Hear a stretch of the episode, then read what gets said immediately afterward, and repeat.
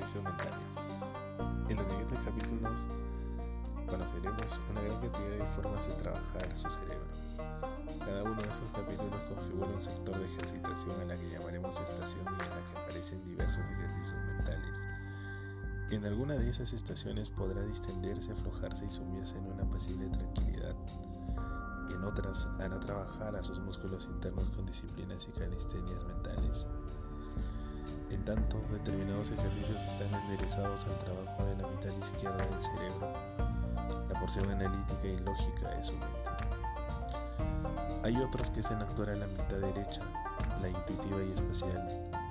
Las dos juntas le ofrecerán una preparación mental perfectamente redondeada.